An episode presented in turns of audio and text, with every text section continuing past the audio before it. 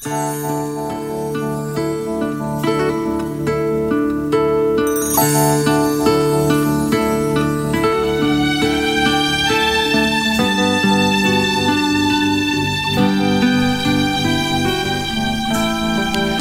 son las 9 de la mañana en todo el Paraguay.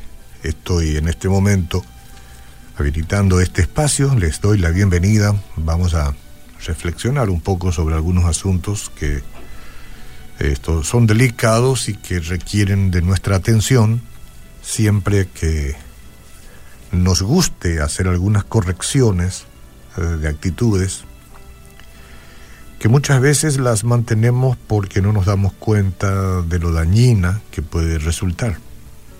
Dice el Salmo 28.3, No me arrebates juntamente con los malos y con los que hacen iniquidad, los cuales hablan paz con sus prójimos, pero la maldad está en su corazón. David tuvo muchas mujeres, el rey David tuvo muchas mujeres, no me pregunte por qué es así. Es una cuestión del pasado. Y una de ellas, Mical, era hija de Saúl. El casamiento de David con ella estuvo lleno de intrigas. Por un lado, Saúl le palmeaba las espaldas a David y le decía, cena mi yerno. ¿Mm? Dale, sé mi yerno. Quiero que formes parte de mi familia. Y al parecer era algo agradable, ¿no? Buena intención en el asunto. Quiero que formes parte de mi familia.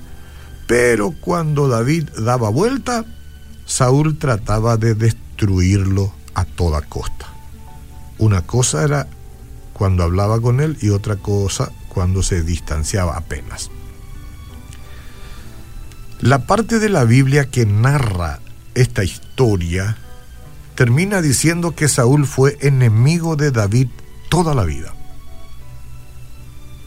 A veces con palmaditas en las espaldas. Y usted y yo conocemos personas así, que cuando te hablan, pues te dicen que eres bueno en lo que haces, y dicen lindas cosas de tu desempeño, un poquito antes de contarte lo bueno que es él o ella. Pero es así. Estamos hoy, como siempre, inundados de relaciones mentirosas, que significa practicar la mejor sonrisa y esperar que pase nomás el tiempo que dure la comunicación presente de tal forma a dar a entender lo que algunos llaman diplomacia, sagacidad, hay que ser discreto, hay que tener tacto, etc. Estas palabras son correctas, pero no utilizables para las acciones que requieran sinceridad. Hay que ser diplomático. Muchas veces es hipocresía total. Así se hacen las cosas, desde luego, en las instancias de los gobiernos del mundo. Y se entiende. Es otro ejemplo, pero lo mencionamos aquí eh, qué sonrisa de boca, de, oreja a oreja, digo bien, se dan cuando Trump y Pyongyang se sientan juntos para dialogar ante las cámaras que lo están registrando. Se dan la mano, cortésmente, sonríen, pero todo el mundo sabe que no hay química, que ni se quieren ver.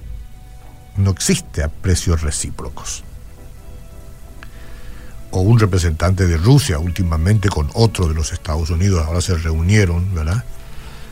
Eh, habrá excepciones, no digo, pero lo que se hace de frente detiene su revuelta de, de estómago hasta que cada uno va por su parte.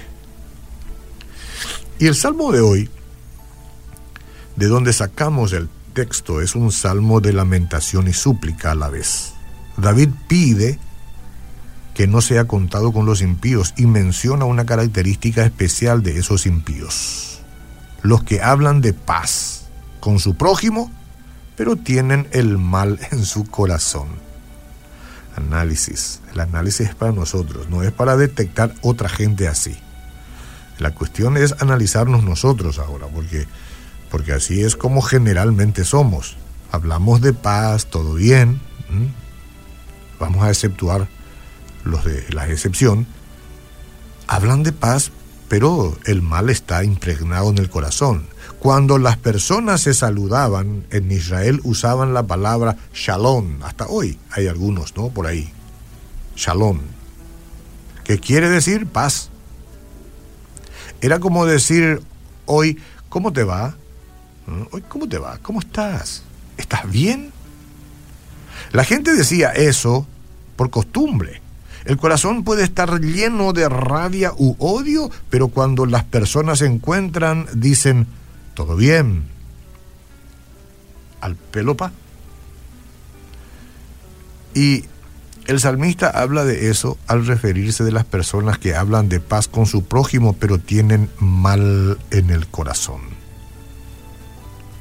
Siempre vamos a tener que convivir con personas de ese tipo, no se preocupe, siempre.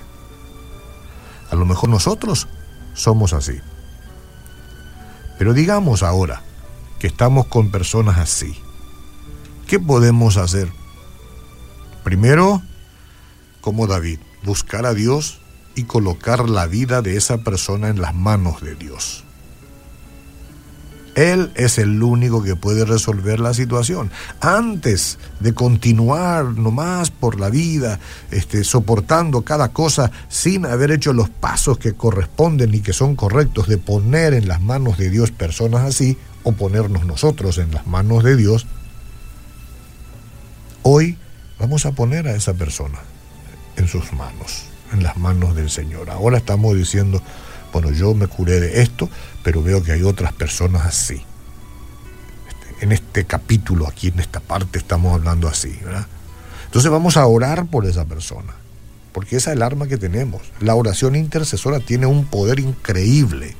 Señor, te pido por esa persona, clamo por esa persona.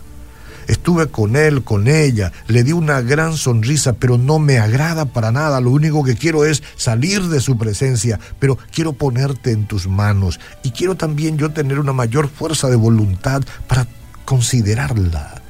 Y si necesito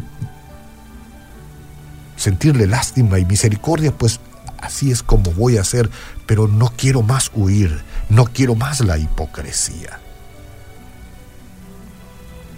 En otro lugar, no te olvides de ver cuáles son tus propias motivaciones, ¿sí? Las mías, nuestras motivaciones. Eso por una simple razón, tener cuidado para no ser igual a tu enemigo. Esa es la lucha diaria, esa es la batalla sin fin del cristiano, cuidarse.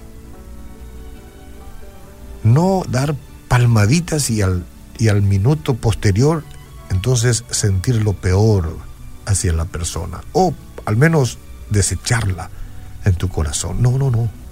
Tal vez por algún motivo sientas el deseo de obrar de esa manera. La rabia o el espíritu de venganza están tratando de apoderarse de todos los corazones en el mundo. Tienes que tener presente eso, no solamente del tuyo. Eso envenena el alma, oxida la capacidad de amar. No permitas ese tipo de sentimiento en ti. Porque un día la justicia divina caerá sobre los que hacen iniquidad, los cuales hablan con sus prójimos, pero la maldad está en su corazón. Ten misericordia de mí primero, Señor. Ayúdame a cambiar de punto de vista. Y dame fuerza para poner en tus manos la vida de aquel o de aquella que para nada me simpatiza hoy. Perdóname lávame, renuévame.